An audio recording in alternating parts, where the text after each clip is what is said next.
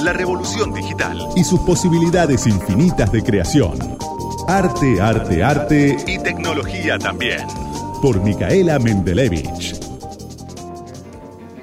Santi Martínez Laino, antes de ir al tema que nos compete, te tengo que decir que la pintura Oh My Choc es la mejor pintura del mundo mundial, que podés cubrir cualquier superficie, vidrio, metal, madera, melamina, esa melamina inmunda que tenés en la cocina y que decís no puedo ver más ese marroncito. Basta, me vas a pintar, basta. Pero, sí, correte que te pintó. Te compras un, un tarro de Oh My Choc del color que quieras y pintás la cocina, después le das con hidrolaca. No te estoy, te juro, vos, esto suena como estas cosas de la tele, te dicen, Me toma, corro, me corro". te juro que es lo mejor que te puede pasar. Y además, Bueno, ahora completamos con otro color. Porque yo te- sí, de, varios colores, más de 50 colores hay para elegir en, en la paleta de Oh My Choc, pero otra cosa que tiene genial es que no pintaste nunca en tu vida, te juro que te compras la brocha de Oh My Choc y uno de los tarros de pintura y podés pintar aún cuando no pintaste nunca en tu vida. Arroba O-H-M-Y-C-H-A-L-K o My Choc.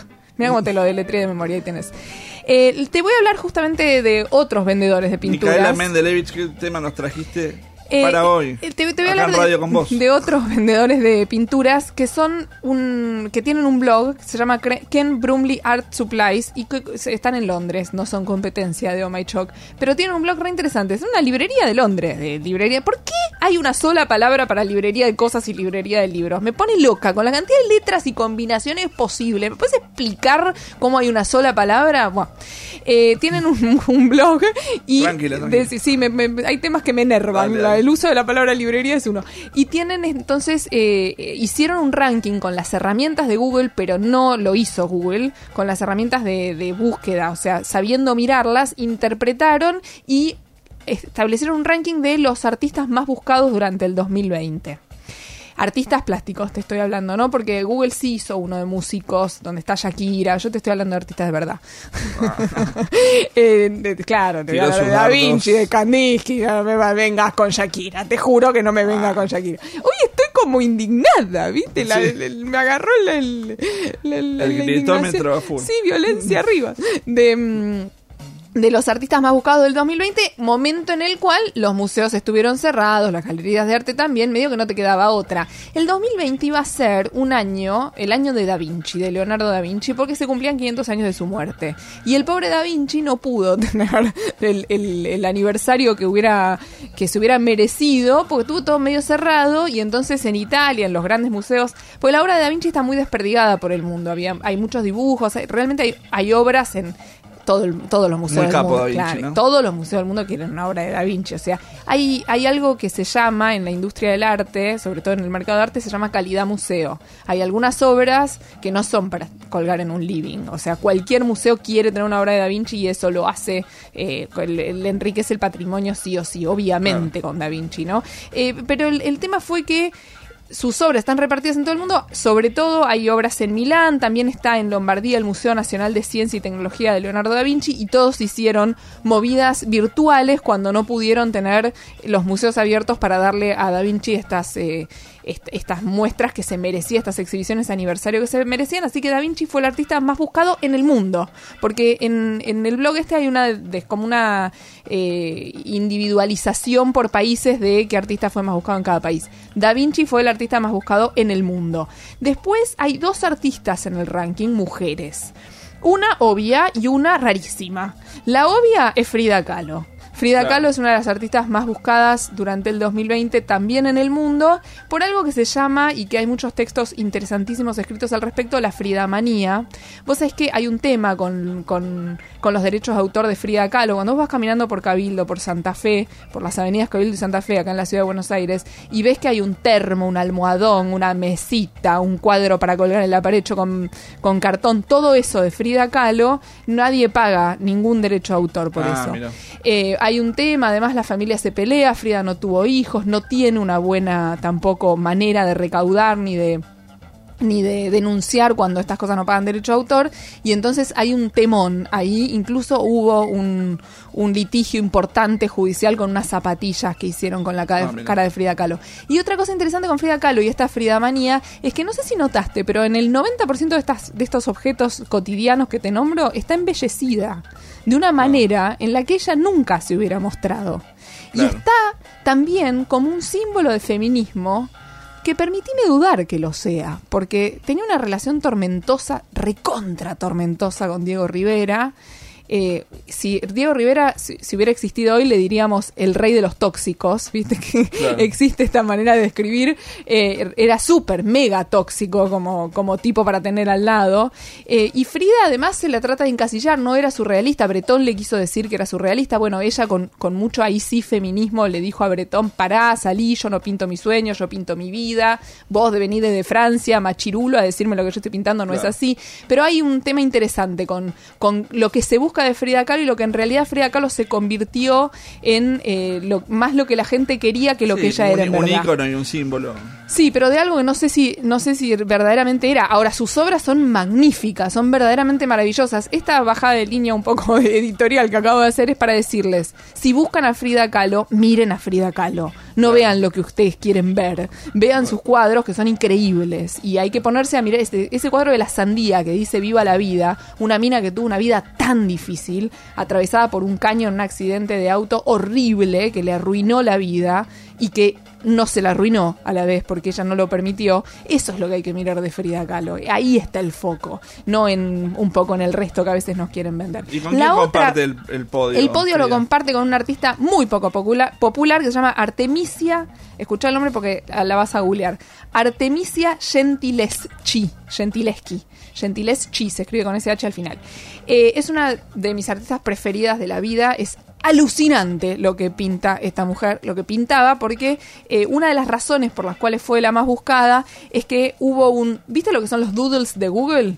Sí, el sí, dibujito que te hace. Bueno, cuando fue su aniversario número 427, que fue este año de, de muerte, eh, Google hizo un doodle y entonces ahí hubo muchísimas búsquedas de este artista. Busquen el decapitamiento de, de Holofernes por Judith de Artemisia Gentileschi y denle de comer al ranking este para el año que viene. Volvamos a ponerle en el podio porque sí se lo merece. Y después otro de los artistas que están en el podio es Bansky, que no sabemos quién es un artista que no sabemos quién es, que hace el famoso street art, bueno, es obvio, ¿no? Porque es muy actual lo que hace, se oculta para pintar, ahora hizo una, una pintada en, una- en un hospital en honor a, a los médicos que trabajaron, en realidad todos los trabajadores de la salud que, que se rompieron el lomo durante la pandemia, y entonces eh, siempre Bansky va a estar ahí, buscado, este es como el más evidente de alguna manera, ¿no? Y te voy a dar dos cosas de Yapa, ya que te hablo de buscar en internet y de arte para encontrar por la web porque no podemos ir a lugares físicos. En el Pompidou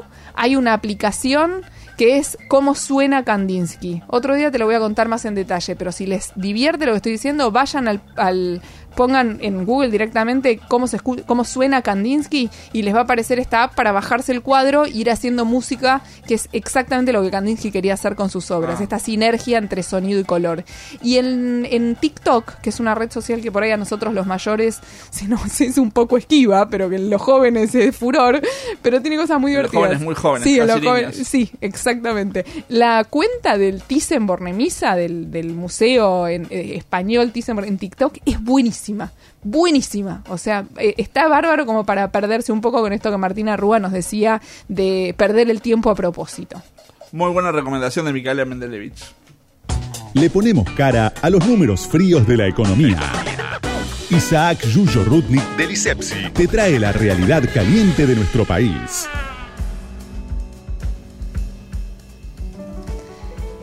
Y como todos los domingos, estamos en línea con el director del ISEPSI, Isaac Yuyo Rudnik, para hablar de los números de la economía de esta semana. Hola Yuyo, ¿cómo estás? Hola, ¿cómo les va a ustedes? Bien, bien, acá andamos. Contanos cómo, cómo viene, o sea, los números que, que trajiste o, o- o las opiniones que trajiste para hoy en base a, a los datos de esta semana, ¿no? Bueno, me parece que el dato más importante de la semana eh, fue el que se anunció el día miércoles cuando eh, se publicaron los, los números de la pobreza y la indigencia del segundo semestre del, del año pasado, ¿no? Eh, ha habido un, un aumento de la, de la pobreza y lo que hay que tratar de hacer sobre ese dato concreto, o lo que nosotros tratamos de hacer sobre ese dato concreto, es eh, deslindar causas, o sea, tratar de tener una idea de cuáles son las, las causas principales para, obviamente, eh, pensar en cuáles son las políticas públicas más, más adecuadas para este año y para los próximos años. En principio nos aparece la pregunta de si en un año como el 2020, signado eh, prácticamente desde el principio, por lo menos a partir de, finales de marzo, por, eh, por la pandemia que introdujo eh, en distintos niveles, eh, con el paso del tiempo, eh, restricciones muy importantes a la circulación, la primera parte de la pandemia prácticamente se paralizó el país, toda la, toda la, la económica, si esa fue la única causa. Eh, Recordanos bueno, cuáles son los números que tiró el, el, el, el INDEC el, el, día miércoles. El miércoles eh, de, tiró el número de 42% de pobreza en el segundo en el segundo semestre del año. Contra el año 2020. Cual, claro, estamos hablando, perdón, de los números del 2020. Uh -huh.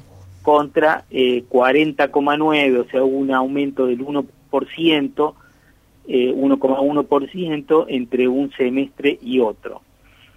Partimos de, le, de, la base de que el, de, el 2019 la pobreza es, osciló en alrededor del 35% en los dos semestres del, del año 2019, mientras que en 2020 estuvo eh, oscilando entre el 41 y el 42%. Bueno, ahí viene la situación eh, que tuvimos que atravesar el año pasado con el tema de la pandemia y la pregunta es si fue el, el único elemento que incidió fuertemente en que esta situación se diera de esa manera. Sí, porque es un montón de gente, ¿no?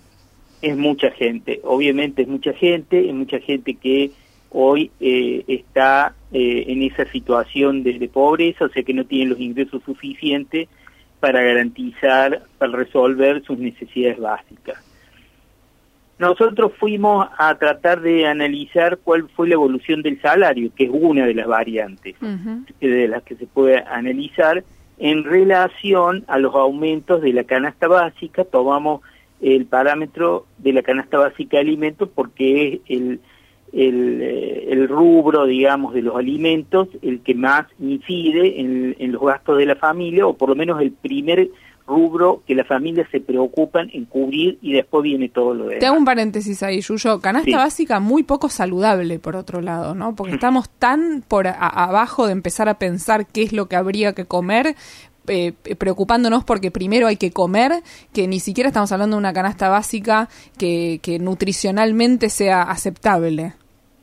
Claro, fíjate que eso que vos apuntás es muy importante, pero ¿por qué este, no podemos pensar en, la, en, en, los alimentos más saludables, en ver si podemos elegir qué, qué podemos este, eh, consumir en los hogares, en, qué podemos, cómo podemos elegir la dieta cotidiana que, que, que elegimos para nosotros y para nuestros hijos? Y bueno, porque los recursos que tenemos son escasos, entonces lo primero que se nos claro. ocurre es tratar de adquirir productos que por lo menos nos llenen, que por lo menos no, no nos dejen a los chicos con hambre. Entonces, este, se da esto que vos, que vos planteas. Mira, en septiembre, yendo a lo, a lo, me voy un poquito más atrás, junio, julio y agosto, aunque corro el riesgo de aburrirlos con algunos números. En junio, julio y agosto, o sea, los meses más duros de la pandemia, le, la correlación entre aumento de salarios y la canasta básica de alimentos eh, más o menos marchó de manera parecida, aceptable. O sea, en general los salarios fueron en, aumentando en proporciones parecidas a los de eh, a los de las canastas básicas, un uh -huh. poquito más, un poquito menos, pero más o menos lo mismo.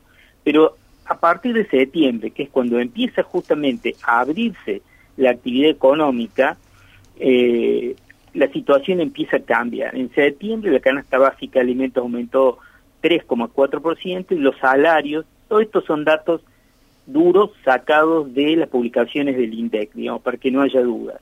Los salarios aumentaron, en, en septiembre la canasta básica aumentó 3,4, los salarios 2,5. En octubre la canasta básica aumentó 6,6, los salarios 4,1. En noviembre, la canasta básica 4,2, los salarios 3,3. En diciembre se da la divergencia mayor, los, en la canasta básica aumentó más del 5%, 5,1, y los salarios aumentaron apenas 1,8. En conclusión, el salario va perdiendo por de compra real. Totalmente. El famoso este dicho de que los precios, y en este caso le agregamos los precios de, lo- de los alimentos, suben por el ascensor y los salarios suben por la escalera. Pero vamos a decir, bueno, Porque que no, no, suben por escalera y con artritis, no es que suben rápido por escalera tampoco.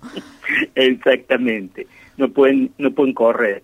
En, en enero, digamos, para decir, bueno, pero terminamos un mes, un año malo y ahora enero, que todas las cifras de, de la economía dan que empieza efectivamente a, a acomodarse, se va a empezar a generar una tendencia inversa. En enero, la canasta básica de alimentos aumentó 4,6 y los salarios volvieron a aumentar muy por debajo, solo un 3,3. Entonces, ahí, este, eh, cuando hablamos de salario, hablamos de sectores que o en la economía informal o en la economía formal tienen ocu- eh, están ocupados, tienen un trabajo que mes a mes le va dando una, una retribución. Si a eso le agregamos que en estos meses justamente del, del último, el último trimestre del año se sacaron, se suspendieron asignaciones importantes como el IFE, que fueron eh, sustanciales para justamente acolchonar la situación de, de pobreza y las situaciones más complicadas, la situación más grave de la gente que, que no tenía trabajo, que son millones, eh, la, la- se, se quitó este, la asignación para cubrir eh, los salarios de las empresas para que no hubiera eh, desocupación, toda esa ayuda se, se suspendió, si a eso le agregamos esa ayuda que por lo menos respecto al IFE va a los sectores fundamentalmente de trabajo, completan panorama en que obviamente el poder adquisitivo de, las, eh, de los circulares de los trabajadores, de los que tienen trabajo registrado y no registrado, y de los que son desocupados va en la inversa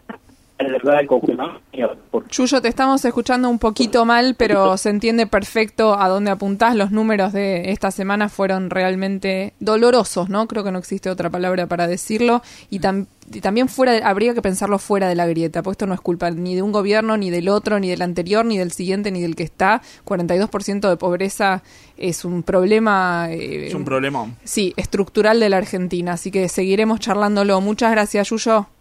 Bueno, gracias a ustedes. Seguimos el, el domingo que viene. Muchas gracias. Era Yuyo Rudnik, director del ISEPSI. Más información del ISEPSI, ¿dónde? En www.isepsi, primero con S, después con C, punto org, punto ar. El algoritmo escondido. Santiago Martínez Laino, Micaela Mendelevich. Radio con Voz.